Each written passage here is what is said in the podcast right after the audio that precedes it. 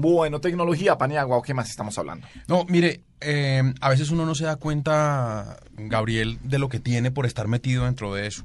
Se lo digo porque eh, la revista Fast Company hizo un eh, conteo que ya es tradicional de las eh, ciudades más inteligentes del mundo. El conteo, por, su- por supuesto, lo encabeza Viena, pero hicieron un ranking especial para Latinoamérica.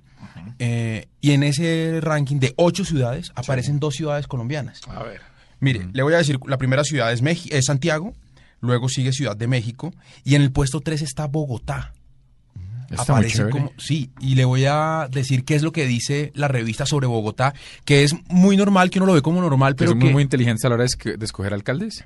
No, es- no, mire, en serio, dice, la capital colombiana se destaca por su trabajo para mejorar los problemas de congestión gracias al sistema de buses de tránsito rápido, Transmilenio, usado por más de un millón eh, seiscientos, eh, por, no, perdón, por 1,65 millones de personas al día. No se da uno cuenta nunca de eso. Los corredores eh, del bus tienen vías para bicicletas interconectadas, la famosa ciclorruta, y comenzó a integrar taxis eléctricos en asociación con la empresa eh, BYD. ¿Se acuerda que, que hablamos de eso? Eh, además, hay planes para construir un sistema de metro. Uno de pronto no se da cuenta y estos tipos que lo ven desde afuera y que ven los toros desde la barrera dicen, mire, lo de Bogotá es una Me ciudad parece inteligente". bien, pero, pero qué pena lo que va a decir de puro harto, pero y el sistema de basuras y todo eso. eso No, claro, por supuesto. Hay cosas que funcionan muy mal. Yo imagino que también Santiago aparece en el número uno, pero hay cosas que a los a las personas que viven ahí les van a decir cómo somos nosotros los Sí, más. pero es que mire, mire que ah, medir es muy fácil sobre lo que usted dice en planes. Que me meta ahí el sistema de metro. Si Bueno, no sí. tuviera ese sistema de metro, salta Bogotá al décimo lugar. No, porque eso lo ponen como un añadido, como, mire, y además están pensando en esto. Pero no, lo que ellos de verdad valoran y lo que hace que, que Bogotá esté en el puesto 3 de Latinoamérica es Transmilenio, las ciclorrutas y los taxis. ¿Y eso es inteligente? Pues es que yo no sé Eso cómo será. mide, eso, se- es se- lo que ellos miden. que- lo que Ahora, perdón, Le voy a- ah, le- perdón, y qué pena que insista, yo no, mentira, sí no me caen, pero no. El Grinch. No, no, pero es que mire el ejercicio. ¿Cuáles qué son las tres cosas? Transmilenio, Sí, ciclorrutas sí. Y taxis. Ok. Entonces, Peñalosa, Mocus, o sea, Sí, sí, sí. Tiene no, tiene toda la razón. Es que esto no es sobre Petro. No, no, no, No no, es- no, no, no, me refiero a que, me refiero a que, si bien es celebrable estar en el tercer lugar, es triste que los adelantos que nos llevan al tercer lugar se hayan planeado hace tres administraciones.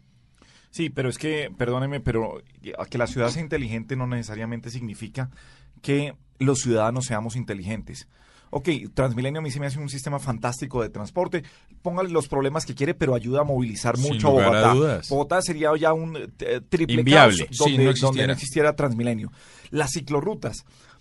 Para la medición es fantástica.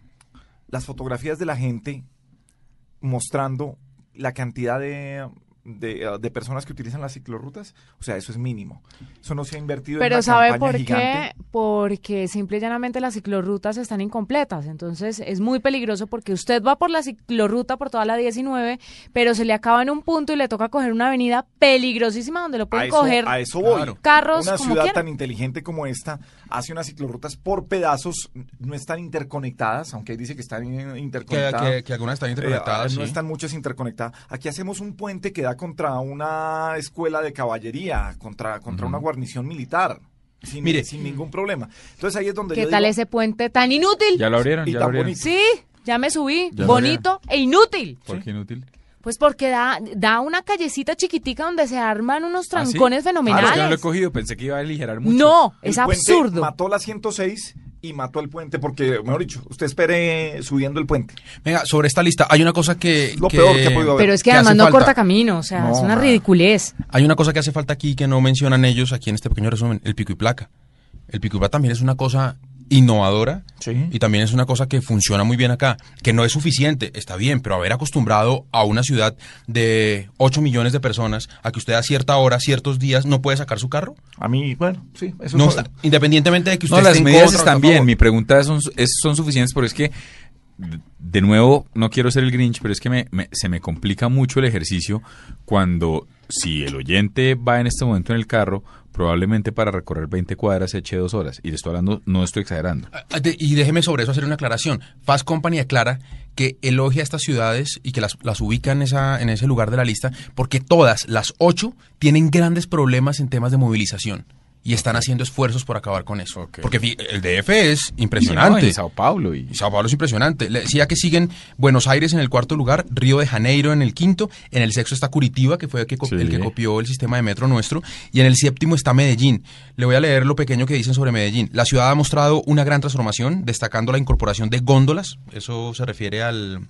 a- Al cable, el metrocable. el metrocable eh, y escaleras mecánicas que buscan integrar la población. Esas son las escaleras, las famosas escaleras que hay en las comunas. Fíjese que dentro de lo que ah, llegó muchísimo para que Medellín fuera la ciudad más innovadora fueron las escaleras. Sí. ¿Por qué? Porque es que eh, una escalera eléctrica no tiene nada de innovación. Pero cuando la innovación se aplica en un lugar en el que ayuda socialmente a la población, se convierte en un gran elemento. Yo solo las he visto en Barcelona. y al aire libre, que también Sí, tuvo que tener un trabajo adicional.